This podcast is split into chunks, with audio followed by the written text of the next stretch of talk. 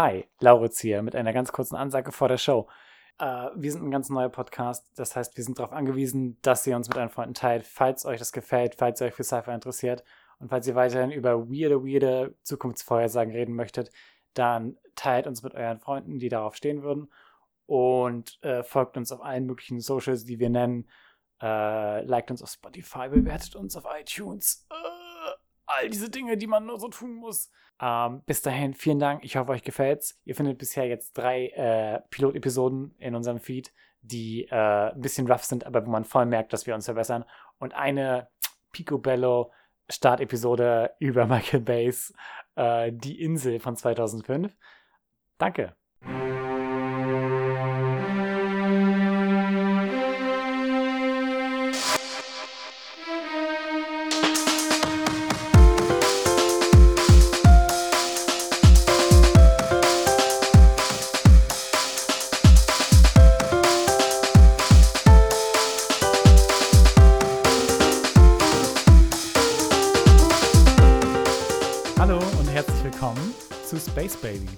Podcast über alternative Zukünfte. Wir gucken uns Stories an, die eine Zukunft beschreiben, die wir bereits eingeholt haben.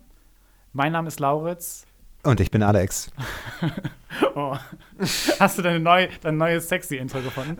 Das ist meine normale Stimme. Äh, wir sind gerade in einer von den ersten drei Folgen, die wir so zeitgleich ungefähr aufnehmen, die alle auf einmal droppen werden am ersten Tag. Und eigentlich wollen wir, dass das Podcast sich um Science Fiction dreht, aber heute haben wir direkt schon mal einen, ich sag mal, Outlier ausgewählt. Richtig, ja. Willst du sagen, was, was geht? Okay, du habe ich dich richtig verstanden, Lauritz. Du möchtest den Plot von Rain of Fire erfahren, Herrschaft des Feuers. Ja, also der grobe Plot ist, wir befinden uns äh, im England im Jahr 2008. Ist es 2008? Weißt du es gerade? Es ist äh, Als wann die, wann die Welt, wir fangen schon sehr gut an. wir fangen gut an. Wann die Welt untergeht, meinst du? Nein, äh, ja genau. Also der Plot startet in einer Rückblende. Ah, und nee, ich nehme mal an, das ist wie so typisch zu dieser Zeit. Es ist die, es soll die Zeit ungefähr sein, zu der der Film Genau, es ist wurde. quasi die- 2002. ja, richtig. Es ist kontemporär und äh, Oh, Ja. äh, und in dieser kontemporären Londoner Zeit, die 2008 ist, also ungefähr Ja. der Release des Films, haben wir unseren Hauptprotagonisten Quinn, der ähm, der Sohn ist einer U-Bahn-Tiefbauarbeiterin. Also U-Bahn-Tiefbau. ich bin mir ziemlich sicher, also ich wüsste nicht, was in, äh, in der City of London quasi in der Innenstadt anderes gemacht werden sollte im Tiefbau, außer eine U-Bahn zu bauen. Ich Das war nicht. schon der erste Punkt, an dem wir an unsere Grenzen gestoßen sind, so intellektuell. Ja. Weil wir nicht ganz sicher waren, ob es vorkommt, dass Bergbauarbeiten in der Londoner Innenstadt durchgeführt Ich glaube werden. nicht, dass das ein Untertage-Kohlebergwerk war. Ich bin mir ziemlich sicher, dass sie eine U-Bahn, einen U-Bahn-Schacht gebohrt haben. Es, man sieht auch einen Bohrkopf tatsächlich. Hm. Okay, okay, also, okay. Ja. Ja, und was passiert? Genau, also äh, Quinn, wie er es anscheinend täglich zu tun pflegt, äh, besucht seine Mutter in dem Tiefbau. Äh, er ähm, trifft seine Mutter und just in diesem Moment wird eine Art Hohlkammer freigelegt äh, gelegt von einem dieser Bohrköpfe.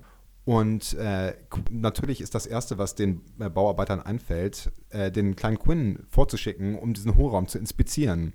Äh, der statisch höchstwahrscheinlich komplett unbedenklich ist. So. Natürlich sollte man ein Kind sofort in einen neu entstandenen Hohlraum schicken, der gerade aufgebohrt wurde.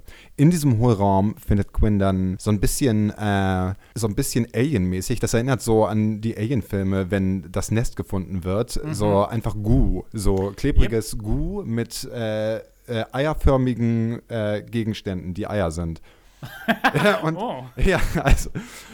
Und ähm, äh, also erstmal ist nicht ganz klar, was da äh, zu finden ist, was da los ist so.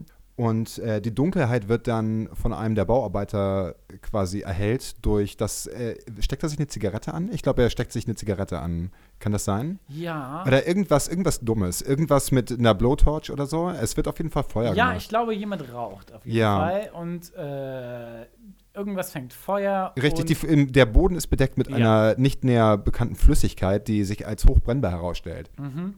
Und was als nächstes passiert ist, dass äh, wir Bewegung sehen. Es ein, ein äh, Wow, eine du gehst wirklich ins Detail. Ja, es gibt. ich will sicher gehen, dass wir die hier. Intensität des Moments Eh, mitnehmen. Erstmal will ich das, äh, genau, die Intensität des Moments kommunizieren und ich will, dass wir hier auch eben alle auf derselben Seite sind. Einfach, dass wir alle on the same page sind und wirklich verstehen, worum es geht, damit wir diesen wirklich äh, feingliedrigen Plot auch alle richtig verstehen und uns da Mhm. nicht verrennen. Äh, nee, ähm, man sieht Bewegung und okay, es ist ein Drache, alles klar? Ist da, bist du zufrieden? Es ist ein also riesiger dieser Drache. Aufbau dafür.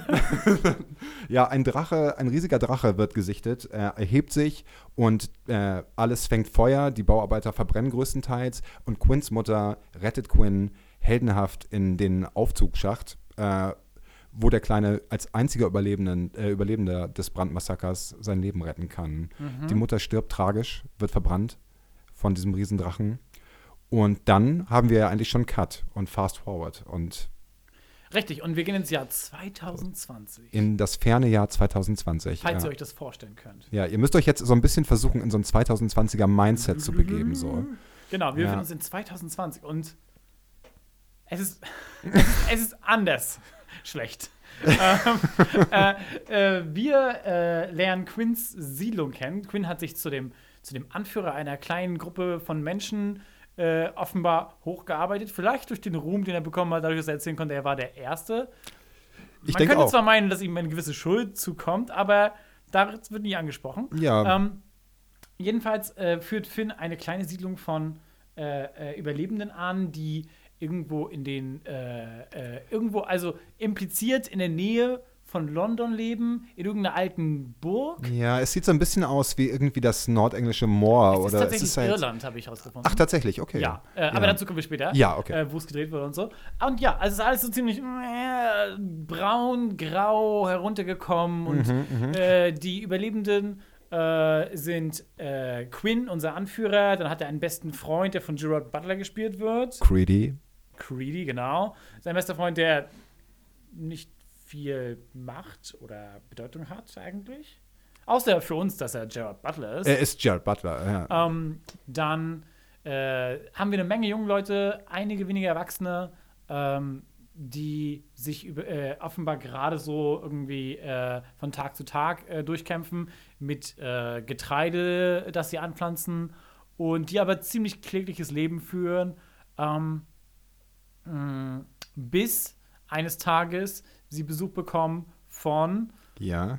the one and only Matthew McConaughey, hamming it up. So, Ja, er er gibt ist einfach- 150 Prozent. Er ist brillant in Rain of Fire. Er, er trägt diesen Film. er trägt diesen Film wirklich, das kann Ja. man schon sagen. Als ein, ähm, als ein amerikanischer Ex- äh, äh, Military, ja. Ex-Military Guy, ich weiß nicht, ob er, was für eine Rolle er hat, ob er Colonel ist oder. Ja, auf jeden Fall hat er so ein bisschen Colonel Kurtz auf jeden Fall Charakter. ja, er ist ja. Ähm, und äh, äh, spielt einen kahlrasierten äh, Ami aus. Auf ist ich, Oklahoma, gewesen? irgendwie einer dieser, dieser Midwest-Staaten, Oklahoma oder irgendwas. äh, Eine Also von diesen ja, Staaten. Eine, Ihr wisst ja, schon, diese. Also, äh, er wird von Anfang an natürlich hinterfragt, weil äh, die äh, Überlebenden von Quinn, die Gruppe, sich fragt, was es für einen Sinn haben soll, äh, den Pazifik, Atlantik zu überqueren, um Drachen zu jagen. Um Drachen zu jagen. Äh, sie sagen, sie sind Drachenjäger, sie haben schon mehrere Drachen erlegt und sie wüssten, wie man es macht. ja. Ähm, und äh, schnell kommt eine Art Konflikt auf in der Art und Weise, wie man sich gibt. Und es wirkt sehr, es wirkt auf Anhieb so, als ob der Film quasi einen Konflikt aufmachen soll zwischen Quinn und Van Zandt in ihrer Ideologie, Ja. in ihrer Art und Weise, wie die Gesellschaft aufgebaut werden sollte. Wir erfahren nur, dass es offenbar eine Art demokratische Siedlung ist, die von Quinn ursprünglich. Aber gleichzeitig haben wir immer wieder so Anleitungen davon, dass es irgendwie nicht so ganz demokratisch ist, weil, Ja. weil er schon das Oberhaupt ist und schon die Ah. großen Entscheidungen trifft und Van Zandt zum Beispiel reinlässt. Ich glaube, um ehrlich zu sein, dass das so ein bisschen eher so Inkohärenz des Films ist, als dass es irgendwie. Als Also, ich glaube nicht, dass, das in, dass es da quasi irgendwelche tiefergreifenden, quasi gesellschaftlichen Kritikpunkte aufgebracht werden von so Pseudodemokratien. Ich glaube eher, dass der Film all over the place ist, was das angeht. So, er wird öfter als der gewählt, es wird öfter erwähnt, dass irgendwelche Entscheidungen im Plenum getroffen wurden mit Mhm. quasi Mehrheitskonsens, aber dann gibt es andere Szenen, in der Quinn quasi einfach entscheidet, was zu machen ist. Also ich glaube, das ist einfach der Film, der äh, doesn't care. Also es ist halt einfach, wie es gerade sein muss. Aber ja, wir waren jetzt bei ähm, Van Zandt. äh, Van, ganz genau der Name, der geniale, der legendäre Name Denton Van Zandt. Oh, Denton. Denton, Denton Van Zandt. Und er ist ein harter Motherfucker auf jeden Fall. Also äh, ich finde interessant, wenn äh, wir das erste Mal diesen Konvoi, diesen amerikanischen Militärkonvoi sehen, wie er einfährt. Du hast schon gesagt, es gibt ein Spannungsfeld sofort zwischen den äh, Bewohnern dieser Ragtag-Überlebendengruppe und den äh, ja, diesen harten Militärs. Und es wird sofort suggeriert, dass es halt Raider wären oder irgendwas in die Richtung, so Mhm. Mad Max-mäßig, dass es einfach jetzt Ärger und Konflikt gibt. Äh, und daraus folgt dann ja auch erstmal, dass Quinn die nicht reinlassen möchte. Er denkt halt, das ist erstmal per se eine Gefahr für seine, für seine Community, die er da aufgebaut hat. Äh, ja, aber letzten Endes äh, hält Denton Van Zandt eine mitreißende kleine Rede, die ihn äh, überzeugt. Ja, und dann aber wiederum schon, schon wenige Sekunden nachdem sie reingelassen wurden, äh, fängt er an, äh, Quinn zu bedrohen und zu sagen, ah, bla bla bla, du bist jetzt hier nicht der einzige Hahn im Nest, wie auch immer man das sagt. Äh, und äh, kurz darauf, aber wenn ich mich recht erinnere, haben wir schon die erste Szene von wegen, es gibt Drachenalarm. Genau, Drachenalarm. Äh, wie man so sagt. It's es ist Dragon Drachenalarm. Dragon Time. Und wir sehen Van Zandt in Action mit seinen äh, Haudegen. Und das ist mitunter, würde ich sagen, der Teil, wo man am, äh, am meisten in den Film involviert ist als Zuschauer, weil das spannend zu sehen ist, wie was Van Zandt und seine, seine äh, äh, Illustren da- Kumpan von Ja. Drachenjägern. Ja. seine Gang machen. Ähm, äh, ja, wir sehen, wie sie Drachen, sie schaffen es, einen Drachen zu erlegen. Äh, wie sie sagen, sie teilen der Truppe mit, dass sie eine große Mission haben, dass sie herausgefunden haben, dass es äh, dass Drachen, und da müssen, das müssen wir auf jeden Fall noch weiter diskutieren, aber Drachen äh, sind wohl größtenteils weiblich und es gibt nur ein Männchen, das äh, in der Nähe von London angesiedelt sein soll. Genau, da, ich würde sagen, da sprechen wir dann später drüber. Das ist so der Hauptplotpoint, warum Ja. halt diese Gruppe überhaupt da ist. So, und das wirft einige Fragen auf, so über die ganze Drachenbiologie. Das, Da werden wir im Detail auf jeden Fall, glaube ich, noch Ich einiges bin zu sicher, sagen. dafür schalten die Leute ein. Dafür, Für- für das, darum geht es. Wir wollen alle die zugrunde liegende Dynamik und Logik wissen, die diesem Meisterwerk zugrunde liegt. Ab, ja, aber genau, es geht dann erstmal weiter, diese Drachenjagd, diese spektakuläre Drachenjagd, die du angesprochen hast, auf die wir auch, finde ich, nochmal im Detail eingehen später, die ganze Art, die Vorgehensweise, wie diese Drachenjäger arbeiten. Äh, diese Drachenjagd äh, ja, läuft erfolgreich aus. Sie schaffen es, den äh, örtlichen, den lokalen Drachen, der die äh, Community terrorisiert, zu erlegen. Und aber das ist noch längst nicht alles. Van Zandt will Größeres und äh, Next Stop ist London, wo der Hauptdrache lebt. So. Ja. Äh, Äh, der, der Big Boss. Der Big Boss, der Endgegner Endgegner. dieses Videospielefilms. genau. Äh, ja, und äh, vorher gibt es noch einen kleinen Konflikt. Äh, Quinn ist der Meinung, dass es eine ganz furchtbare Idee ist, diesen Drachen quasi zu suchen und anzugreifen, weil das zwangsläufig nur schiefgehen kann und in der Folge dann diese Community verbrannt wird. Also seine Angst ist, dass die äh, amerikanischen Soldaten failen dabei, sterben im Versuch, den Drachen zu erlegen und den Drachen dann aber wiederum zur Burg führen, in was der die, letzten Endes genau was richtig. Äh, äh, genau so stattfindet, ja. Ja. Ähm, äh, genau, es, äh, der erste Versuch, den Drachen zu stellen, schlägt fehl. Die Amerikaner sterben nahezu komplett, bis auf Van Zandt, der durch einen äh, glücklichen Zufall überlebt, ohne irgendwelche Unterstellungen machen zu wollen. Und äh, anschließend kommt der Drache und sucht die Community in der Burg heim. Äh, und dann gibt es ja quasi nochmal einen weiteren Versuch. Willst du darauf noch kurz eingehen, um den Ja, Plot äh, zu konkluden? ich glaube, wir können mit der Zusammenfassung auf jeden Fall zum Ende kommen. Ja. Äh, äh, es gibt einen, einen letzten großen Versuch der, der Truppe. Van Zandt und Quinn schließen sich zusammen ähm, und äh, versuchen, die wenigen Schwachpunkte, die sie herausgefunden haben, auszunutzen. Und zwar ähm, äh, gibt es die Info, dass und das war mir nicht ein Begriff, ich weiß nicht, ob das aus irgendeiner Art von Mythologie stammt, dass Drachen im Zwielicht fast blind sind. Die Magical Hour, ja. Äh, Magic Hour, genau. Und äh, das versuchen sie zu nutzen und dann äh, haben sie noch irgendwelche Vorteile? Oh, Ähm, nee, das ist es auch schon. That's Die, it. die, mit dem wenigen an Vorbereitung schleichen sich dann Van Zandt, Quinn und ein Charakter, der, es tut uns leid, dass Oh. sie bisher keine, keine, keine Erwähnung keine gefunden Erwähnung hat. gefunden hat, aber das liegt auch daran, wie sie in dem Film behandelt wird. Und zwar ist das A A Andrea? Ich glaube, ihr Name ist äh, Love Interest. Okay. Das ah, ist okay. ihr voller Name. Aber offiziell heißt sie Jansen. Ah, ist Alex Jansen. Alex aka, Jansen. äh, ja. aka Love Interest Mhm. äh, für Quinn, die äh, Drachenwissenschaftlerin ist. Wird das nicht Ich glaube, sie ist? Helikopterpilotin. Ah, okay. Ich glaube, sie fliegt in Helikopter. also es gibt Oh, keine. das, das zeigt mir es davon, wie gut diesem, ich es, gibt- aufgepasst es gibt habe. in diesem Film keine Wissenschaftler. Es gibt nur Verrückte mit irgendwelchen äh, eigen zusammengeschusterten Erklärungen, wie man Drachen tötet. Und es Wissenschaft ist für die Before Times. Ganz genau. Das ist, wir sind jetzt in, in der Postapokalypse. Es gibt nur noch Folklore. Darüber reden wir auch noch. Ich bin, sich, ich bin sicher, die Wissenschaftler haben sich äh, äh, gegenseitig äh, die Haare rausgezogen, als sie herausgefunden haben, wie die Welt untergehen würde. und sind alle vollkommen verrückt geworden.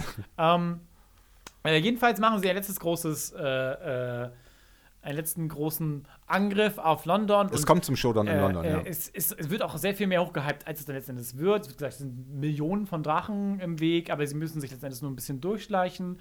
Äh, allerdings geht ihr Plan ein bisschen schief. Van Zandt wird übermannt äh, und äh, äh, quasi äh, schmeißt sich dem Drachen entgegen, aber wird verschluckt.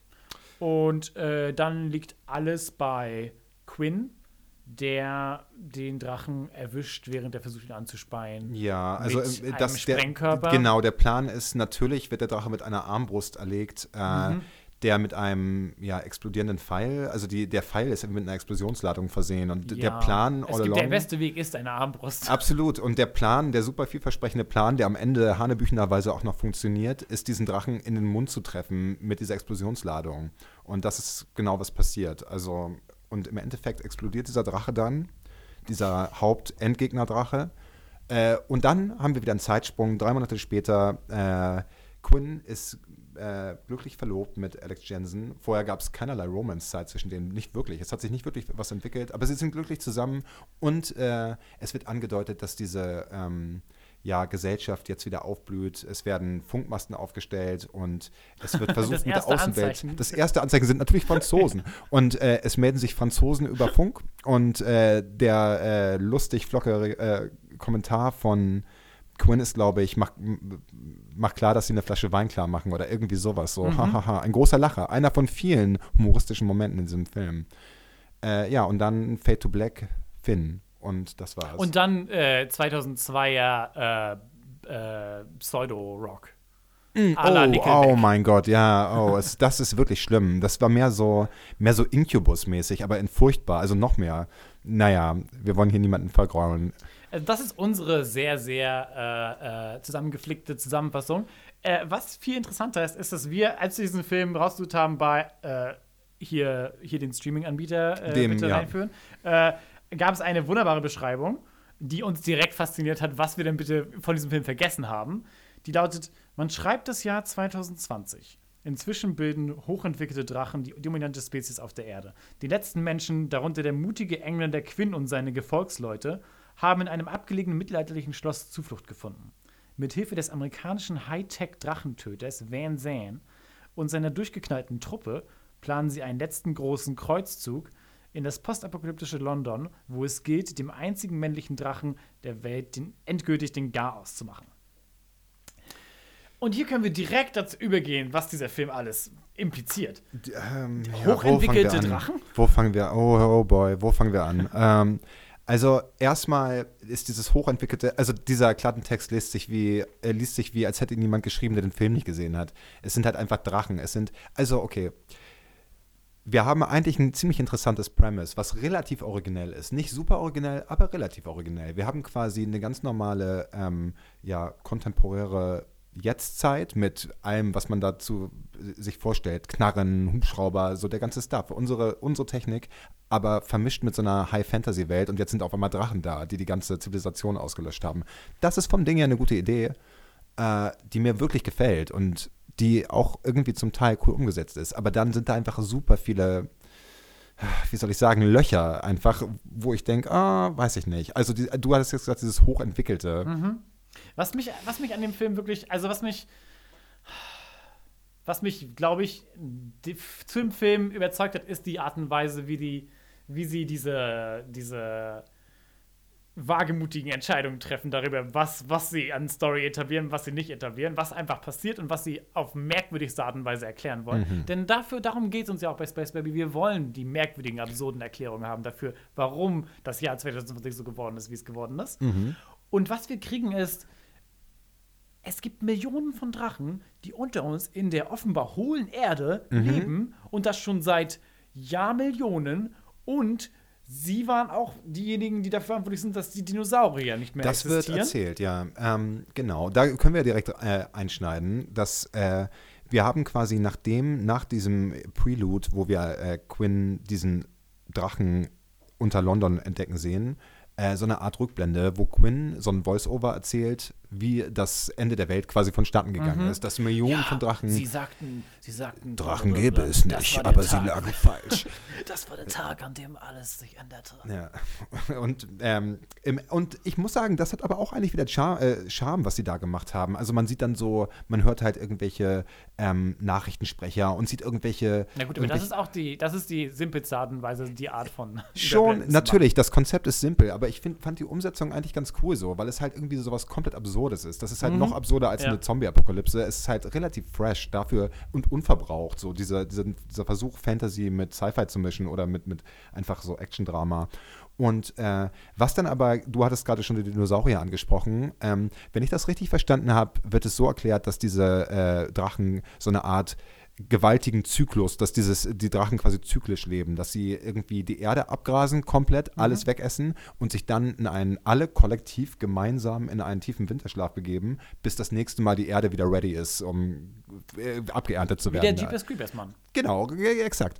Äh, da, das wirft aber auch so ein paar Logikfehler auf. Ich weiß nicht, ob wir das jetzt direkt besprechen wollen oder später, wenn wir alles aufgezählt haben, was komisch ist an dem Film. Nee, nee, ich finde, dass genau, wenn es, wenn es um Drachen geht, dann bitte. Ja, okay, alles klar. Also erstmal ähm, ist der Hauptplotpunkt, der damit im Clinch liegt, ist, äh, wir haben später quasi äh, diese Situation, dass die Drachen, wenn kurz vor dem finalen Kampf sich unsere Helden durch die City of London quasi schleichen, um Ja. den Hauptdrachen auszumachen, gibt es mehrere Szenen, wo die Drachen übereinander herfallen. Sie fressen sich gegenseitig, weil Ja. sie alle Menschen vernichtet haben schon. Richtig. Also nahezu alle. Es gibt Ja. nur noch kleine Enklaven von wirklich wenigen Überlebenden.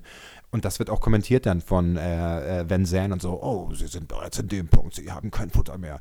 Äh, sollten sie an dem Punkt nicht eigentlich sich wieder unter die Erde begeben und nicht einfach aussterben, sondern, also warum sind sie nicht beim letzten Mal einfach ausgestorben, wenn sie anfangen, sich gegenseitig zu fressen, nachdem sie die Dinos getötet haben? Vielleicht, hm, vielleicht ist das mehr ungefähr die Zeit, wo, wo das Männchen dann so, so hm, sich umguckt, mitbekommt, wie sich die Ja. Weibchen gegenseitig auffressen und sich so langsam rückwärts wieder zu seinem. Oh, du willst andeuten, dass der gesamte Endkampf komplett unnötig war und sie quasi ohnehin kurz vor dem Zeitpunkt standen, wo die Drachen sich von selbst verdünnisiert Ganz hätten. genau, ja, dass der Okay. Drache so ungefähr zehn Minuten davor war, sich umzugucken und zu sagen, ah, ich glaube, es ist wieder an der Zeit, sich zu verziehen. Ich glaube, jetzt, wo die Weibchen sich gegenseitig den Kopf abbeißen, hm, ich glaube, Mm, ich ja, habe genug. klassisch, wie im echten Leben.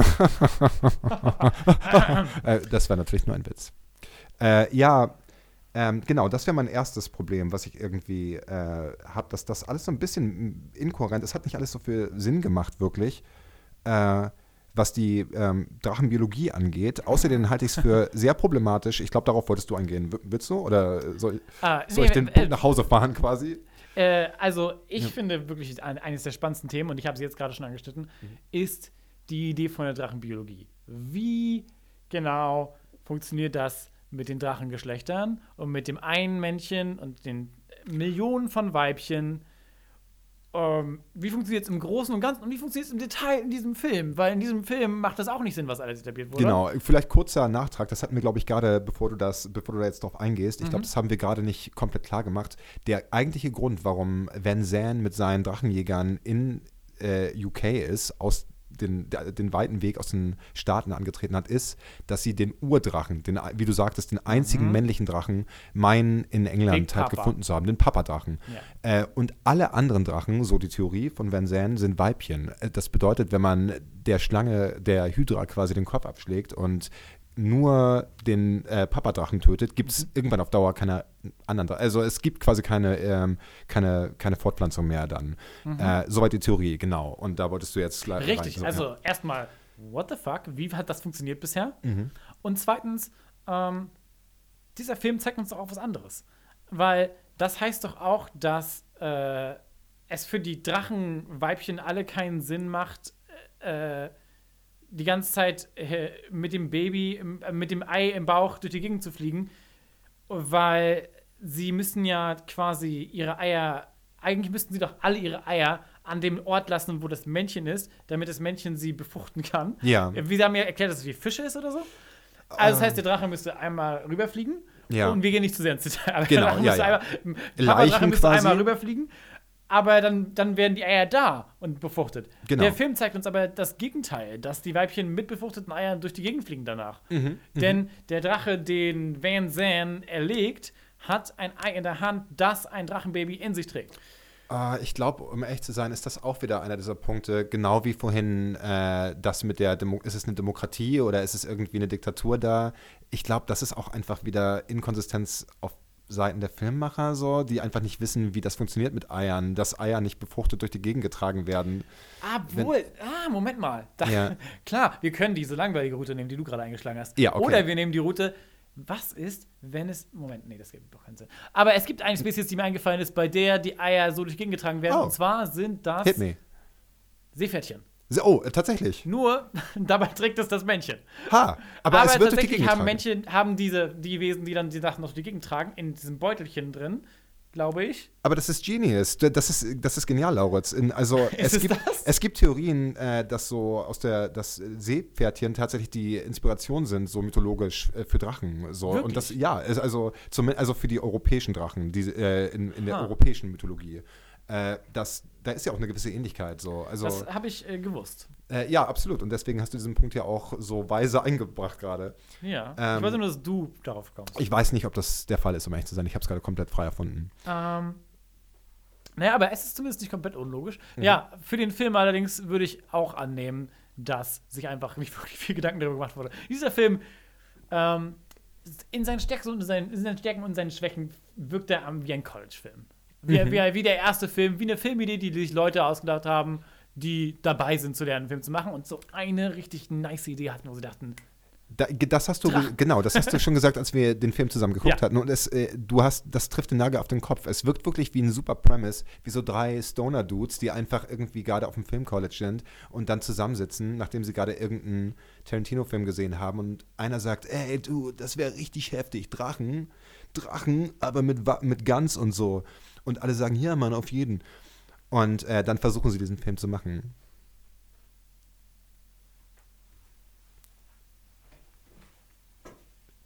Wie lange, wie lange ist schon? äh, 26 Minuten. Oh ja, okay. Das ist ein ganz normaler Teil von unserem Podcast, das wir regelmäßig erwähnen. Wie lange die Zeit schon. Wir cutten einfach. Wird wir nicht gecuttet. Hier wird wir nichts nicht. gecuttet. Und die hatten nur eine merkwürdige Stille, in der wir uns angeguckt haben. Nee, ähm, äh, einer der Punkte, die ich noch gerne ansprechen würde, ist, was ist die Geschichte von diesem Film? Also, wie ist das zustande gekommen und wie ist dieser Film gelaufen? Weil wir wissen beide ungefähr, dass er gefloppt ist.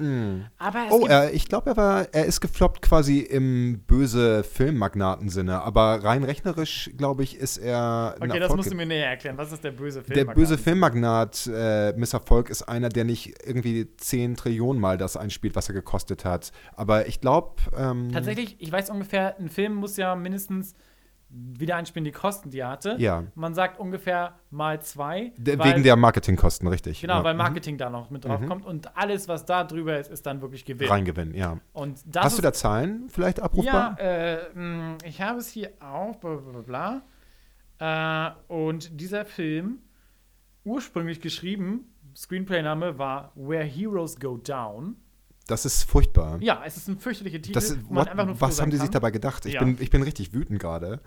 Äh, der offensichtlich gerettet wurde von jemandem, von jemandem im Team, der meinte, ja, ist das wirklich der beste Name? Und man muss sagen, Rain of Fire ist ein Badass-Name. Also Rain of Fire ja, kommt Herrschaft schon. des Feuers ist auch ganz nett, aber Rain Und of Fire nein, ich finde so in beiden, das ist einer der wenigen Titel, der sowohl übersetzt als auch im Originaltitel funktioniert. Rain of Fire ist einfach Badass und Herrschaft des Feuers ist auch Badass.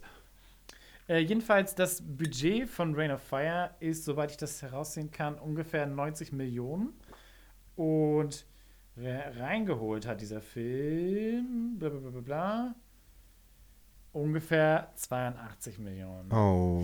Äh, Äh, ja, äh, Meinst du, es sind Köpfe gerollt? Meinst du, der äh, Regisseur hat nie der, wieder der einen Film gemacht? Regisseur äh, Rob Bauman, wenn ich das richtig sehe, Ja. äh, er ist größtenteils bekannt gewesen durch Verfilmung von, ich glaube, er hat den Akte X-Film gemacht und Oh, vorher viel so TV-Shows und danach auch mehr TV-Shows. No. Vielleicht war das ein Versuch von ihm, so ein bisschen rauszukommen da aus dem Ganzen. Ja, ein, ein Aber- Versuch, dabei ist es geblieben. Ja, ja. also dieser Film hat halt auch zu kämpfen gehabt. Also ist ambitioniert in vielen Ecken, zum Mhm. Beispiel bei den Special Effects. Da würde ich auch dir noch was zu sagen gleich. Ähm, Aber gleichzeitig merkt man auch, dass er so an seine Grenzen gestoßen ist, dass er zum Beispiel ähm, versucht haben, gewisse Sachen zu überspielen, indem sie, indem sie mehr diese Klaustrophobie zeigen, indem Ja, sie mehr dieses ja. Verfallene zeigen. Schlechte Lichtverhältnisse. Schlechte Lichtverhältnisse hatten wir dadurch. Wir hatten äh, Kameraaufnahmen, die jetzt nicht die ganze Szenerie gezeigt haben, sondern eher ein bisschen zu nah an den Charakteren waren. Mhm. Ja. Aber nicht auf eine Art und Weise, die es intensiv lassen wirkte, sondern eher so ein bisschen fahrlässig. Ja. Nicht so viel Intention hinter, Mhm. hinter der Art und Weise, wie es äh, äh, inszeniert wurde. Ähm, aber tatsächlich eine der Sachen, die diesen Film wiederum schon sympathisch macht, ist wirklich die, die Effektarbeit. Und zwar ähm, habe ich durch ein wenig Recherche herausgefunden, dass äh, viele Leute, die in der Industrie waren, äh, äh, immer noch sagen, quasi, dass Rain of Fire viele Effekte eben äh, nicht unbedingt vielleicht begründet hat, aber eben so perfektioniert hat. Mhm. Zum Beispiel die Art und Weise, wie, wie wir Drachen darstellen in äh, Filmen, wie Drachen ein paar Jahre später bei Harry Potter Ja. und der Kelch, der brennt, dargestellt wurden oder auch bei Game of Thrones. Ähm, und das hat, liegt, hat alles äh, äh, diesem Film etwas zu verdanken, weil Mhm. sie für diesen Film sich viele dieser Sachen ausgedacht hatten. Und zum Beispiel die Frage, wie würde ein Drache sich bewegen?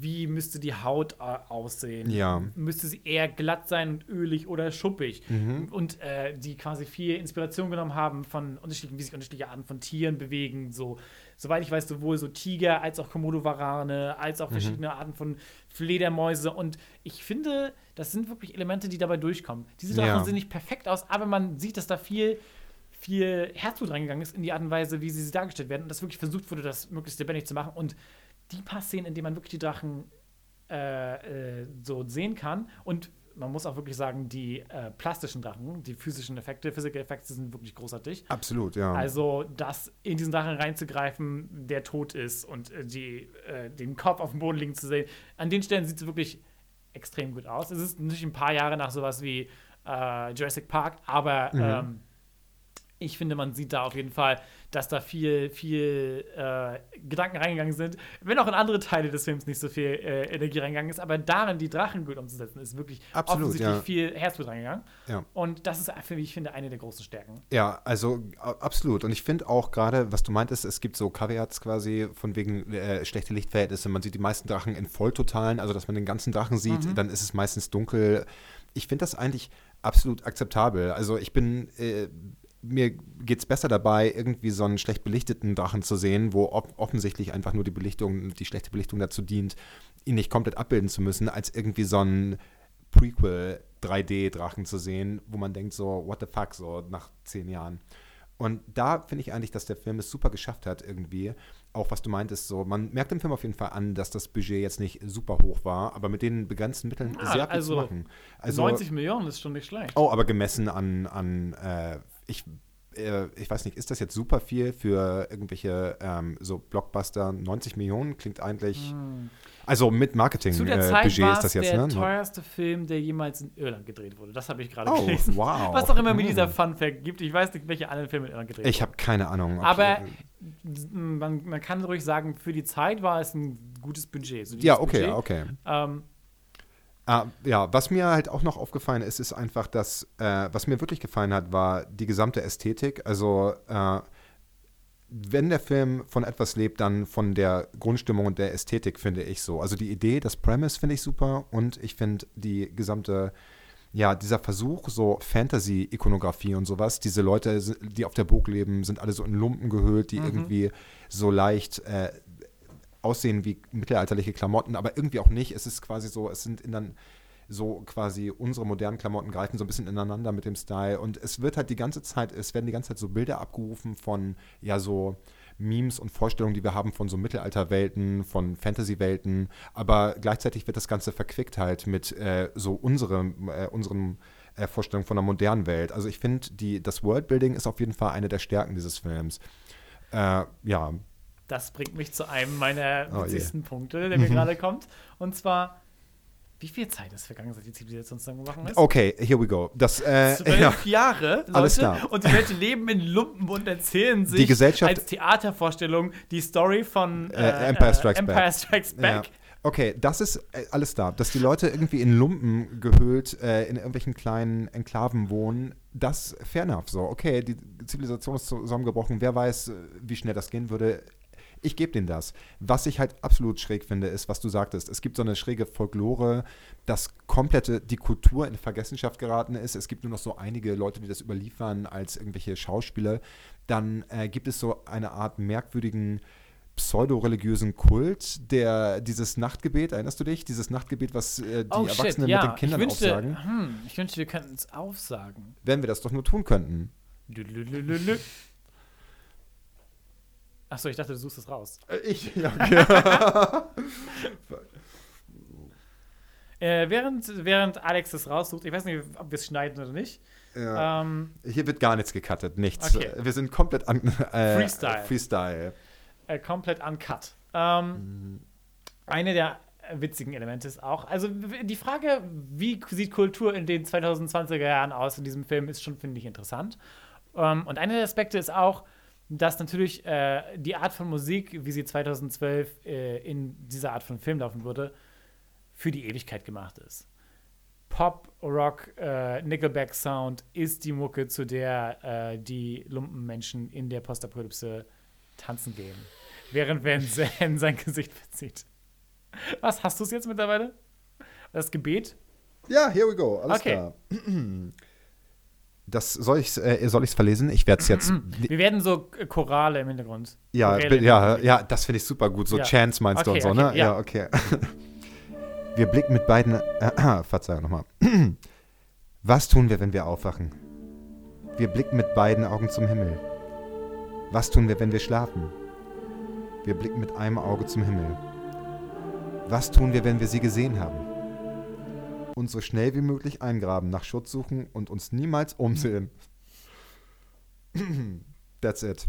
Uns nicht uns eingraben? Da, äh, uns niemals umsehen? Wa was Während soll das wir helfen? sind? Warum sollte man sich nicht umsehen, wenn man flieht vor etwas? Warum sollte man sich nicht umsehen? Das macht überhaupt keinen Sinn. Naja, auf jeden Fall ist das das Gebet, was jeden Abend gesprochen wird. Und diese Drachen, die quasi die Menschheit zerstört und haben und terrorisieren, äh, sind anscheinend so eine Bedrohung, dass innerhalb von zehn Jahren so eine Art religiöser Kult darum äh, gebildet wurde, einfach Angst vor ihnen zu haben.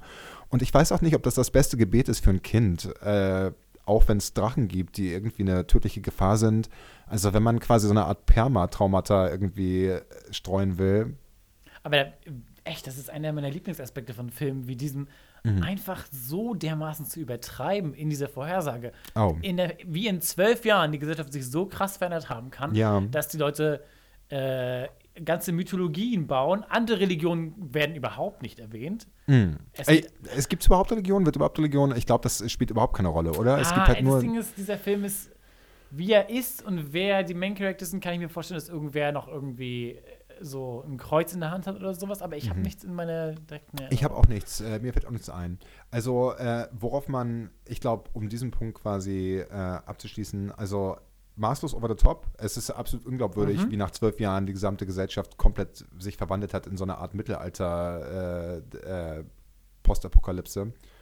Äh, aber wie gesagt, coole Ideen so. Es wäre alles wesentlich glaubwürdiger, wenn man das. Ich, äh, ich habe das schon erzählt, äh, als wir den Film gesehen haben, als so Franchise als, oder als Comic, Mhm. als irgendein Medium, was quasi fortlaufend immer weitergeht. So eine Art Walking Dead oder sowas. Da könnte ich mir das hervorragend vorstellen. Irgendwie, so, dass man glaubhaft sowas aufzieht. So, es gibt diese Welt, in der Charaktere irgendwie sich mit dieser Drachenpostapokalypse auseinandersetzen müssen und die Gesellschaft verändert sich. Absolut. Und ich meine, der Film ist halt gebunden an die Vorgaben dieses Mediums von einem Blockbuster-Film, der 90 Minuten geht. Deswegen, okay, es ist alles ein bisschen cheesy, es ist alles ein bisschen unglaubwürdig. Aber äh, die Ideen finde ich auf jeden Fall valide irgendwie. Also es ist schon faszinierend auf jeden Fall. Aber ja, Ja, das Einzige ist nur, dass wir hatten darüber schon während des, während des äh, äh, Schauens so diskutiert. Das Einzige, was daran wiederum traurig ist, ist der Wermutstropfen, dass dann gewisses Potenzial nicht ganz genutzt wird. Dass es nicht verrückt genug war, dass sie nicht, dass sie keine richtigen Drachenkulte sich ausgedacht haben, keine Plünderer, keine äh, unterschiedlichen Arten von, von Siedlungen, Leute, die sich komplett abgeschottet haben, die im Bunker 800 Meter unter der Erde leben. Oder eben Leute, die die Drachen anhimmeln und versuchen, Drachen zu äh, ja, oh ja, so ein. Untergangskult, der Genau. quasi die Drachen anbetet. Also das wäre cool gewesen. Punkt, wo sie äh, gewisses Potenzial einfach äh, haben liegen lassen, das wirklich Ja. da gewesen wäre. Wo sie hätten noch ein bisschen weiter auf die Ecke des Verrückten, wir erklären es einfach nicht, wir gehen einfach da. Ja, sie wollten- Dann wäre es irgendwann so eine weirde Art von Mad Max gewesen. Total. Da, also ich habe auch das Gefühl, die Idee, die hatten halt irgendwie eine verrückte Idee, die halbwegs originell war, aber sie war nicht bereit, all the way zu gehen. Es war halt immer noch irgendwie der Anspruch, dass es halt so bekömmliches äh, Kino für Mhm. äh, ein möglichst großes Publikum wird. Und da stimmt dir vollkommen zu. Man hätte halt komplett crazy, batshit crazy gehen können mit diesem Konzept und dann wäre es halt auf jeden Fall auch wesentlich interessanter gewesen, als es jetzt vielleicht ist so. Jetzt ist es halt irgendwie, hat es so einen Geschmack von einer guten Idee, aber mehr auch nicht. Es ist halt, keine Ahnung, also so ein bisschen auf der Strecke geblieben. Ja, wir können nur hoffen, dass das äh, korrigiert wird in Oh. Reign of Fire 2. Ich wäre so down. Also ich meine, wenn es ein Franchise geben Dragon würde. Emperor. Äh, Dragon, äh, Reign of Fire 2, wenn All Hail Van Zandt, äh, Van Zandt's back. äh, Van Baby. äh, the, the Return. Leider wird es vermutlich nicht passieren, wenn wir realistisch sind. Aber ähm, ich wäre vollkommen am Start für sowas so. Und irgendwie wurde diese Idee auch nicht wieder aufgegriffen seitdem, oder? Weißt du, ob diese Idee... so eine Mischung aus äh, äh, Fantasy, Science Fiction, Drachen, genau, die Welt dass du im Endeffekt, dass im Endeffekt so mythologische Fantasy-Wesen gegen... Nee, nicht wirklich. Ich, ich erinnere mich an nichts, was auf die Art und Weise das Ganze mischt. Ähm, was, was auf die Art und Weise versucht, äh, äh, unsere jetzige Zeit mit Fabelwesen, diesen Gritty mit. Also vielleicht sowas wie Bright oder sowas. Ja, weißt du? da- Aber das ist ja auch so ein bisschen misslungen, half-baked. Ja. Ähm, und- ah, es stimmt, aber am ehesten Bright vermutlich tatsächlich, ja. Also, dass du versuchst, so Fan den Fantasy-Aspekt Ja. mit dem Real-Life-Aspekt zu mischen. Ja. Ähm, wobei aber Rain of Fire äh, die Nase vorn hat, weil äh, während Bright versucht, so unsere Geschichte mit der Geschichte von Trollen und sowas zu mischen, auf eine Art und Weise, die nicht ganz so gut sich anfühlt und einfach ein bisschen stumpf ist, äh, hat äh, Rain of Fire zumindest den Vorteil, dass wir nichts davon wussten, dass Millionen von Drachen unter uns leben und äh, uns essen wollen und die die uns gegessen haben. Ja, es hat so, ja. Also, hm, Ja. Na, anyway, ich glaube, es ist Zeit für Lauritz äh, Future Tech äh, Oh, Ecke. Future Kann das sein? äh, also Future Tech diesmal in Anführungsstrichen, aber ich meine natürlich, Lauritz, die Drachenjagd und wie die Drachenjäger die Drachen jagen. Ah, herzlich willkommen zurück zu Lauritz Tech Corner. Ähm, wir brauchen doch auf jeden Fall ein Intro. Also, falls jemand von euch Musik produzieren kann und es mir ein Intro machen darf, das so ein bisschen nach ähm, Lauritz wurde von einer AI übernommen, die Lauritz Tech Corner äh, sagt. Und im Hintergrund ein paar Synthes, Synthes. Für dieses Ja. Segment, genau, ja. Ja, äh, äh, jedenfalls dieses Mal bei Lauritz Tech Corner Drachenjagd. Wie, was, wann, wo, hä, warum? Wie macht Van Zandt das? Sie haben, äh, Van Zandt und seine Truppe haben offenbar eine Hand, eine, so ein paar äh, Ortungsgeräte, die aber äh, aufeinander ausgerichtet werden müssen und quasi so eine Art virtuelles Netz spannen Oh, müssen. oh, oh. Ja? Es ist ein, wie nennen Sie es? Weißt du es noch? Es ist ein dreidimensionales Ortungsgerät. Irgendwie so wird das Ist das genannt. nicht das, ja? Ja, aber sie nennen es dreidimensionales Ortungsgerät. Was macht das Sinn? Haben wir uns nicht da während des Schauens beömmelt drüber, dass, es, dass sie es dreidimensionales Ortungsgerät nennen? Naja, weil, weil, Wie sollte es sonst orten? ja, genau. In zwei Dimensionen? Das wäre nicht möglich. Wäre es das nicht, wenn es von oben? Jetzt sind wir schon bei dem Teil, wo wir erklären, dass Lauritz keine Ahnung hat von Technologie. Willkommen bei Lauritz Tech Failure. Aber ist nicht zweidimensionale Ortung von oben Also- herab zu orten, einfach wo das ist auf der Karte, wenn du von oben guckst? Äh, mh, Also zur Erklärung von euch Zuhörern gerade. Alex und ich äh, pointen unsere zwei Zeigefinger aufeinander. aufeinander in einem Versuch zu überspielen, dass wir nicht wissen, wovon wir gerade reden. Und du hast vollkommen recht. Vermutlich wäre zweidimensional. Du hättest quasi keine Altitude. Du hast Richtig, nur quasi genau. die XY-Koordinaten, aber nicht die Höhe quasi. Ja, okay. Aber dafür sind wir ja bei Lauritz Tech Corner, Ja. um solche Dinge klar Danke, dass du das richtig gestellt hast. Kein Problem. Jedenfalls, wo wir eigentlich waren, sie nutzen dieses, dieses dreidimensionales Ortungsgerät, um die Location von dem Drachen festzulegen. Und gleichzeitig äh, wird etabliert, dass sie offenbar den absolut waghalsigen Plan haben, die Drachen in der Luft zu fangen. Ähm, was sie dafür machen, ist, sie fliegen mit ihrem Helikopter möglichst hoch und dann nutzen sie die Verwirrung der Drachen in der Höhe, in den Wolken und haben so ein paar Freefall-Jumper-Leute. Genau, Lauritz, wie locken Sie die Drachen an? Wie, was ist die beste Idee, einen Dro Drachen Das, quasi das, Gute anzulocken? ist, das Gute ist, dass sie, äh, dass sie offenbar einen Haufen äh, äh, Leute im Team haben, die äh, nicht so essentiell sind, dass sie als Köder benutzt werden können jedes Mal. Mhm. Und wir erleben in diesem Film ohne Witz eine Szene, die quasi ist, hey, äh, übrigens, Fred, äh, du bist derjenige, der, der heute der Köder ist. Du bist heute der Köder. Und Fred erfährt es offensichtlich drei Sekunden, bevor er aus diesem Helikopter geworfen wird. Mhm. Äh, aber er, er nimmt sein Schicksal an und geht auch drauf. Er fliegt quasi, also es gibt zwei, ich glaube, in dieser Szene gibt es zwei Köder, die Mhm. quasi dann im Freefall ähm, mit so, ähm, wie ne, Wingsuits heißen die, diese, diese, diese, äh, So kleine äh, hier Flughörnchen. genau, da, Anzüge? das, ich glaube, die heißen Wingsuits. Und äh, mit den Ich wär, Dingern, bleibe bei Flughörnchen an. Flughörnchenanzug, mit den Dingern äh, äh, ra- rasen sie quasi in die Tiefe. Und der Sinn des Ganzen ist, das ist es quasi, dass die Drachen sich ähm, an das Heck von denen heften, um sie zu, im Flug zu fressen, im Endeffekt so. Also äh, sie locken die Drachen an, äh, wie um quasi so ein Manöver zu verführen, dass dann der weite, der zweite Drachenjäger von hinten attackieren kann oder nicht. Richtig, mit einer Art von Netz, die Hab- auf die Flügel Netz, ist es. Netz? Okay, ja. Ja, stimmt. es Ja, ist ein Netz. der Drache verfängt sich. Ja. Nee, und äh, äh, ähm, äh, Devin Van Zandt, der äh, tyrannische Herr dieser. Heißt er ähm, nicht Denton? Denton, natürlich heißt er Denton Van Zandt. Äh, Denton Van Zandt ähm, gibt auch protzig damit an, dass äh, das durchschnittliche, die durchschnittliche Überlebensdauer dieser Köder ein paar Sekunden sind. Irgendwie sowas erzählt er. Erinnerst du das? Ja, Wo ich mich frage, äh, sechs Sekunden. Ja, irgendwie so. Es ist irgendeine, irgendeine lächerlich Irgendeine Zahl. absurd niedrige Zahl, die Ja. quasi die Frage aufwirft, warum sich irgendjemand, Irgendjemand dafür freiwillig meldet. freiwillig meldet. Und äh, genau, die in der ersten Drachenjagd, in der Drachenjagd, die wir sehen, sterben, sterben auch beide, glaube ich, tatsächlich. Also der eine fällt einfach zu Boden. Aber das sind die Art von Opfer, die man bringen muss als Absolut. Damit, äh, damit Matthew das sind McConaughey. die Art von harten Entscheidungen, äh, die wenn sein treffen die, muss, äh, wen wenn, wer lebt auswirft. und wer stirbt. Ja. Das ist diese. Ich will nicht mit ihm tauschen. Ähm, ja, Tja, das ist die Technologie, die sie benutzen.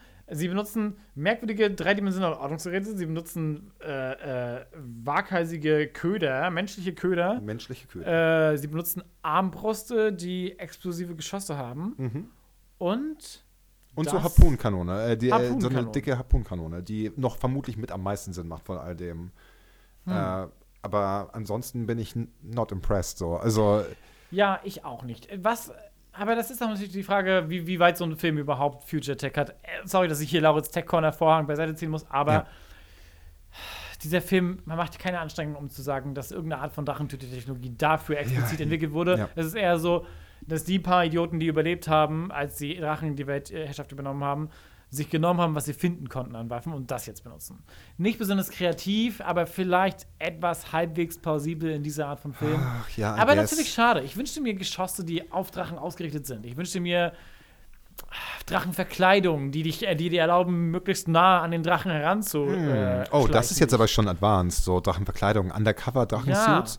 Okay, ich hätte mir gewünscht, dass es halt, okay, nur um das klarzustellen, wir haben in dieser Welt quasi immer noch normale ähm, äh, zeitgenössische Tech. Also diese äh, amerikanische Gruppe von Drachenjägern verfügt über einen Panzer, die haben Hubschrauber und so Gewehre und so ein Kram, also ganz normale Handguns und äh, ich verstehe nicht ganz, was ich mir gewünscht hätte, wäre so eine Art ähm, so, James Bondeskes äh, Verhältnis, dass Mhm. es so Tüftler und sowas gibt, so, die quasi, genau wie du sagtest, perfekt zugeschnittene Tech einfach zum Drachenjagen entwickeln. Hier, das ist unsere Harpun-Fangkanone mit integriertem Netz. Und dann kriegt Van Zandt die vom leicht crazy äh, ähm, Tüftler übergeben, so, und nutzt sie dann.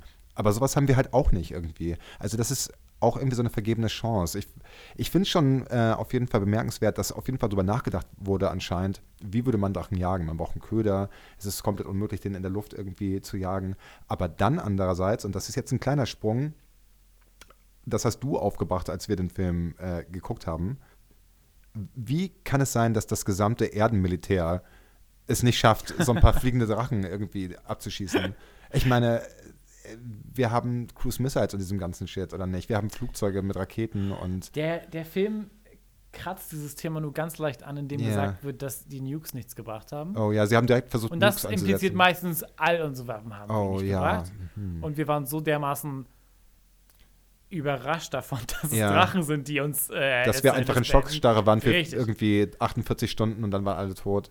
Und wenn Zen, nehme ich an, hat einfach geschlafen währenddessen und dann die Ja. restlichen Sachen genommen, die noch zu finden waren. Ich denke auch, ja. die Hybris vermutlich der Menschen war es, die uns zur Fall gebracht hat. Ja, aber du hast vollkommen recht. Äh, wir, haben, wir haben darüber schon vorher geredet. Ein Crack-Team an Spezialisten wäre wirklich die Art und Weise, wie man es interessanter machen könnte. Mhm, Dann wäre ja. auch der Tod relevanter von, von einem dieser Drachenjäger. Wenn wir einfach verschiedene Aspekte davon sehen, zu sehen kriegen. Jemand, der wirklich sich verschiedene Gadgets ausgedacht hat, jemand, der äh, äh, es schaffen würde, über kurze Zeit gegen einen Drachen zu kämpfen mit einer äh, Waffe. Jemand, der Biologe ist, äh, äh, erfahren ist mit, der, mit dem Verhalten von Drachen. Ähm, so dass es ja wirklich so wirkt, als ob es auf mehr ankommt, als nur wer schneller das explosive Geschoss in die richtige Richtung ballert. Ja. Ich glaube, auf die Art und Weise würde ich heutzutage Rain of Fire 2 machen. Denn ja, es gibt, es gibt interessante Art mit dieser Sache umzugehen. Es gibt interessante Wege, äh, das darzustellen. Und das haben sie leider nicht wirklich geschafft. Da sind sie leider schnell an ihre Grenzen gekommen, auch wenn diese erste Szene wirklich interessant ist und spannend zu sehen ist. Ab, äh, genau, also ich möchte, also, äh, um das festzuhalten, ich äh, finde den Film auf jeden Fall super sympathisch und ich finde auch die Actionsequenzen super sympathisch. Und das ist jetzt so Meckern auf relativ, rel also nicht super hohem Niveau, aber auf über so überdurchschnittlich hohem Niveau. Also ich finde die ganze Szene äh, dieser Drachenjagd ist schon ziemlich, äh, ziemlich mitreißend und spannend. Also erinnerst du dich an, also, Ja, aber danach, danach wiederum, finde ich, hat der Film nicht mehr so eine Art Genau, das, genau, das äh, ist halt so irgendwie so ein bisschen Originalität irgendwie und klar, irgendwie ist es auch schon cool, so menschliche Köder jumpen halt irgendwie aus Helikoptern in 11.000 Metern Höhe und dann gibt es quasi so eine vertikale Verfolgungsjagd mit Air und so. Also gar nicht so unbedingt schlecht, aber davon kann halt nicht der ganze Film zehren, von dieser einen Sequenz. Nee, Und vor allem, wenn dann letzten Endes der Showdown relativ langweilig ist Mhm. im Vergleich. Weil Van Zandt keinen großen Moment mehr hat, außer Oh, Van diesen Zands Tod ist komplett, äh, komplett ohne Konsequenzen, oder? Und er, er Ja.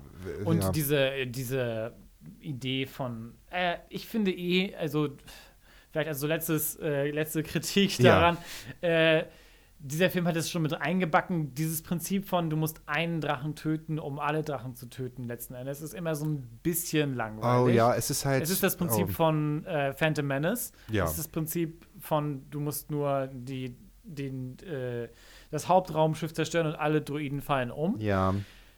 Es sorgt immer dafür, dass es ein bisschen langweiliger ist, weil du, weil du schon ahnen kannst, wie simpel dann letzten Endes die ganze, der ganze Plot am Ende in einem leichten Furz endet. Ja. Es braucht nur einen Schuss, den Ah. Christian Bale aus der Hüfte abfeuert mit, einem, mit einer explosiven Armbrust, den er dann natürlich auch abfeuert im letzten Moment. Und dadurch sind wir sehr wenig wirklich involviert als Zuschauer. Wir werden sehr wenig überrascht. Ja, ja, ähm, wie auch in den anderen Punkten habe ich da irgendwie, bin ich bereit, da dem Film so ein bisschen, äh, ja, so ein bisschen Leeway zu geben, Mhm. irgendwie, weil es halt, wie wir vorhin auch festgestellt haben, einfach, äh, es muss sich einfach an die Konvention gehalten werden, dass du so einen Film in 90 Minuten durchkriegst. Du brauchst quasi irgendwie ein Element, was so conclusive ist, so, wir müssen den Hauptdrachen töten und dann ist alles wieder okay. Äh, alles andere wäre vermutlich einfach nicht durchführbar gewesen. Wie hätte man quasi diesen Film zu einem Happy End, was wir ja unbedingt brauchen, Mhm, äh, führen können, genau. Äh, man hätte natürlich irgendwie komplett Haywire gehen können und sagen können, okay, wir, wir machen jetzt quasi so einen dystopischen Film ohne Happy End und die Welt ist absolut ätzend, so ein The Road-mäßiges Ende irgendwie. Und, aber Naja, du hättest ein Ende machen können, bei dem alle sterben, die diese Mission machen. ja, genau, ja. ähm, aber quasi ihre Mission schaffen. Nur du könntest natürlich die Tür offen lassen dann für sowohl, du hast menschliche Überlebende, Mhm. die erstmal in Sicherheit sind, aber du sagst halt sofort, was heutzutage hundertprozentig gemacht werden würde, es gibt noch mehr männliche Drachen. Es Ja. gibt noch eine, es gibt äh, ein, es, die Gefahr besteht weiterhin. Unsere Helden haben ihre Mission geschafft. So ein bisschen, ich bin kein riesiger Fan, aber so ein bisschen Rogue One-mäßig. Die Mhm. haben es geschafft, sie, sie haben sich alle geopfert, aber sie haben zumindest es für eine bestimmte Sache geschafft Mhm. und ähm, jetzt haben wir die paar jungen Überlebenden, die äh, versuchen müssen, wieder aufzubauen Mhm. und die möglicherweise einen neuen Ort finden müssen, um zu leben. Ja. Ähm, heute, wenn ich, ich glaube zwar nicht, dass heute so ein Film so produziert werden würde für so viel Geld, weil, obwohl hm, Dr. Doolittle wurde auch produziert gerade, falls du es Mhm, bekommst. naja. Ähm, es werden heutzutage auch absurde Geldmengen in Sachen gesteckt, aber es wird wenig Geld in sowas Weirdes. Wenig Geld in äh, so Originals quasi. Also Ja. sehr viel sind quasi Reboots oder äh, Stimmt. sowas, ja, ja. Wenn es werden Brand. keine 90 Millionen normalerweise in so eine abgefahrene Idee gesteckt. nee, ja. Aber wenn das gemacht werden würde, würden sie hundertprozentig eine Tür offen lassen für Sequels. Und Oh, absolut. Ich kann es mir, ich kann es vor meinem inneren Auge sehen, wie quasi die letzte Szene passiert. Oh, die Franzosen rufen an gerade und ja, sag ihm, die sollen eine Flasche Wein klar machen. und dann Fade to Black und dann Fade auf ein Drachenauge, was langsam aufgeht so. Fade to Black, Genau. Credits. Der, ja, so und, Und, dann trotzdem. Ja, ja. ja, ja, stark. Und dann hättest du eigentlich schon äh, alle Türen offen für ein ganzes Franchise oder auch nicht halt. Aber Das wurde hier nicht gemacht. Anscheinend war hier mehr oder weniger klar, dass es keinen zweiten Teil geben wird. Also, ähm, ich weiß nicht, welche Produktionsfirma war, ich glaube, Skydance oder so. Ruft uns an, falls. Ja, wir haben da falls einige irgendjemand Ideen. noch von euch die Lizenzen rumliegen hat. Wir würden äh, Rain of Fire 2, 3, 4, 5 und 18 gerne für euch produzieren Mhm. als äh, Dragon Cinematic Universe, falls ihr äh, interessiert seid. ja, wir sind Ähm, down.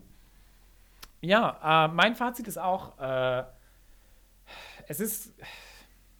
Es ist ein okayer Film mit gewissen Stärken, die ihn sympathisch machen. Genau. Es ist ein Film, der offensichtliche Schwächen hat, aber der durch viel Herzblut an ein paar Ecken irgendwie doch sympathisch ist und der in einigen Aspekten wirklich wegbe wegbereitend war für Hm. Special Effects. Ähm, und der einen gewissen Unterhaltungswert, obwohl der, die Dialoge nicht besonders äh, gut sind, die Charaktere sehr flach sind Mhm. und ähm, wir, wir wenig, wenig in der tatsächlichen in den, einer Handlung involviert sind, der doch irgendwie es schafft, die Aufmerksamkeit zu halten und äh, ja, der doch unterhaltsam für uns zu sehen war. Ja. Hm, als Vorhersage in die Zukunft, ich weiß nicht. Naja, gut, ja. Bold, aber nicht unbedingt besonders, äh, äh, nicht unbedingt besonders realistisch. Nein, nein. Ich nein. weiß nicht, ob wir dafür ein Rating-System uns einfallen lassen sollten. Oh, ich ja. finde ja, es ist besser, wenn es durchgeknallter ist. Also ich bin Absolut. für die absurden Absolut, klar, natürlich so. Das, ich meine, äh, ich bin da eigentlich, ich glaube, ich bin da größtenteils deiner Meinung. Also, äh, der Film ist irgendwie unique und ist mir sympathisch, weil er einfach wirklich viele originelle Sachen macht. Also das Wordbuilding finde ich einfach super interessant, diese äh, ganze Atmosphäre, die sie aufbauen mit diesen Blaulins-Effekten und alles klar, es ist alles düster und dunkel und so. Und dass du eigentlich, wie gesagt, Fantasy-Ikonografie mit so, äh, ja, Sci-Fi-Elementen verbindest so ein bisschen oder nicht Sci-Fi, halt Modern Tech einfach. Äh, und dann hast du aber, was du eben angesprochen hast, halt diese super flachen Charaktere ohne jegliche Charakterentwicklung, diese gestauchte Story, die sich anfühlt, als würde sie viel zu schnell passieren und äh, ja, also ist kein Kultklassiker, aber ich kann den Film für das respektieren, was er versucht hat, so und dafür, dass er einfach anders war. Und das ist er auf jeden Fall. Also es ist auf jeden Fall ein Film, der äh, nicht wirklich vergleichbar ist mit vielen anderen Filmen. Also und ich glaube, mehr Gutes kann ich nicht sagen. Unser Producer äh, hält sich die Hand an den Hals. Wir müssen Werte abgeben. Wir haben zu viele positive Dinge gesagt über Rain of Fire. Ähm, ja, Ah, ich würde den Film, äh, oh, vielleicht, äh, äh, vielleicht können wir noch kurz ähm, jeder sagen, ob wir eine Empfehlung aussprechen würden Ja. und wenn ja, unter welchen Bedingungen und an wen. Also ich würde den Film wirklich nur empfehlen an im Endeffekt Leute wie uns, die jetzt, die wirklich einfach Spaß haben an originellen Ideen, an Filmen, die vielleicht so, okay, here, here we go. Ich weiß genau, an wen ich diesen Film empfehlen würde.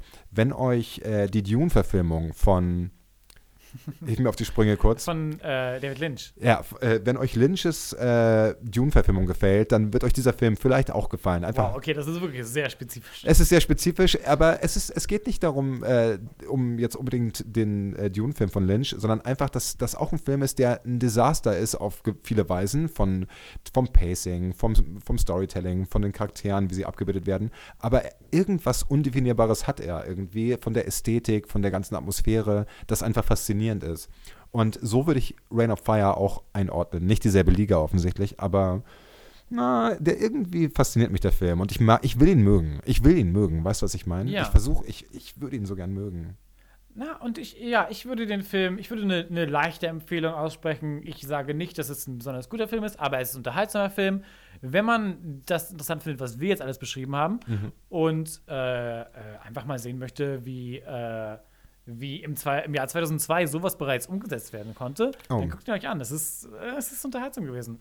Äh, wir waren auf jeden Fall nicht gelangweilt und ähm, es hat auch Spaß gemacht, mit zusammen zu gucken vor allem. Ich glaube, es ist Absolut. ein guter Film, um Oh. dabei etwas zu trinken und sich zu unterhalten. Und, Genau. Und halt, viele dieser Leute auch, die da mitspielen, da haben wir jetzt nicht so viel drüber geredet, aber ähm, Hochkarätige sind, Besetzung. sind weitergegangen, genau. Es ist eine sehr Ja. hochkarätige Besetzung, sind weitergegangen, sind große Stars geworden. Matthew McConaughey, Gerard Butler ist mittlerweile in jedem Actionfilm Christian Bale müssen wir nicht drüber reden. Genau, Also, Christian ja. Bale kurz danach ist zu Batman geworden, wurde verwandelt durch den Batman-Trank in, in, Mhm, die in Fledermausmann. in die- ja. Richtig. Äh, nee, äh, aber äh, es ist auf jeden Fall ein Film, der, der einen gewissen Unterhaltungswert hat und der einige weirde äh, Charakterdarsteller hat, wie Matthew McConaughey zum Beispiel. Die Und können wir noch, äh, wo du es gerade sagst, äh, einmal äh, von Matthew McConaughey's Performance als Van Zandt reden, also Mhm. nur zwei Nebensätze. ja, Äh, Genius, oder? Ich meine, so over the top. Es gibt quasi irgendwie so ein Threshold, wenn du, wenn Leute so krass overacten, dass es aber durch die Decke geht und dann wieder von Overacting schlecht zu einfach nur Overacting Badass geht. Und das war hier der Fall. Also man kann es gar nicht beschreiben, man muss es, glaube ich, gesehen haben. man Weißt- musste weißt dich nur dabei beobachten, wie du wortwörtlich erst gesagt hast, du hast Matthew McConaughey aus seinem Panzer steigen sehen, die Arme weit auseinandergehalten und du hast für zwei Minuten davon geredet, oh, ich glaube, das ist mir wirklich zu viel. Und auf einmal sind deine Augen aber größer geworden, du hast gesagt, ja, das ist genau richtig, Matthew, du gehst genau er hat weit genailt. genug. Er hat einfach diese Rolle genailt. Er hatte Ja. einfach, äh, man, man hat einfach gemerkt, wie Matthew McConaughey einfach einen Blast hatte dabei, diesen, dieses äh, total over-the-top-Spektakel abzuziehen. Und äh, keine Ahnung, also mein Herz hat erobert. Und das sind Love sehr gute abschließende Worte. Ja, Ähm, guckt ihn euch an, wenn ihr Spaß haben wollt. Weirde Drachenverfilmung.